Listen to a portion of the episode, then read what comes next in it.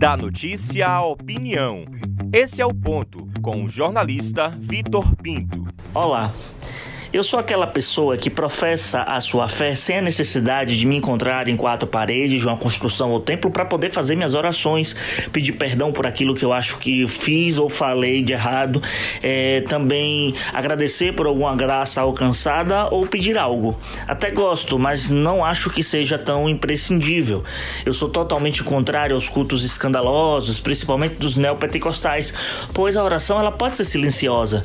A intenção será a mesma e acho que Deus não é surdo, sabedor da sua onipresença e onisciência. Se realmente a pessoa tem que depender do ritual específico entre quatro paredes, me perdoe, mas essa criatura tem pouca fé. A ida ao templo, muito além da característica religiosa, tem fortes atributos de convenção social e de arrecadação pecuniária.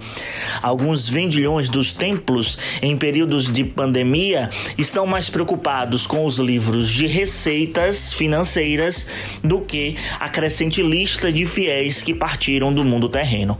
Padre Zezinho canta que orar costuma fazer bem. Vou repetir mais uma vez: orar costuma fazer bem.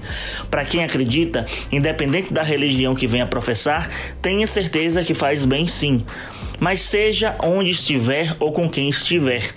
O exercício da igreja, em um aspecto do cristianismo predominante no Brasil, se faz, como o próprio Evangelho de Mateus menciona, quando dois ou mais estiverem presentes em nome de Cristo.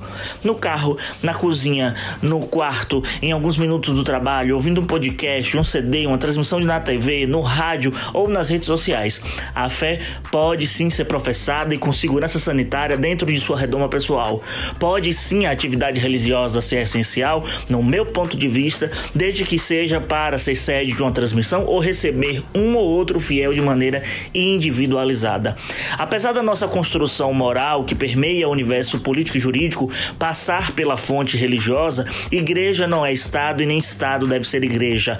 Pastor ou padre que prega o uso de armas para defender o exercício do culto é passar pano para os modos operandi do Estado Islâmico que não tolera o cristianismo e não deixa pedra sobre pedra, mata em nome do divino. O próprio Cristo, com toda a sua influência, não fez isso, mas os que vieram depois deles, dele, os homens, alguns sim fizeram.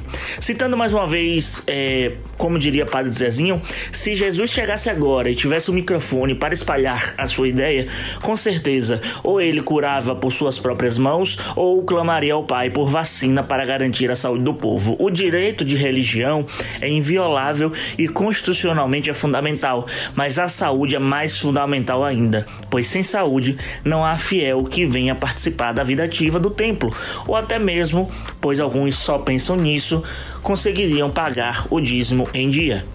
Eu sou Victor Pinto e esse é o ponto.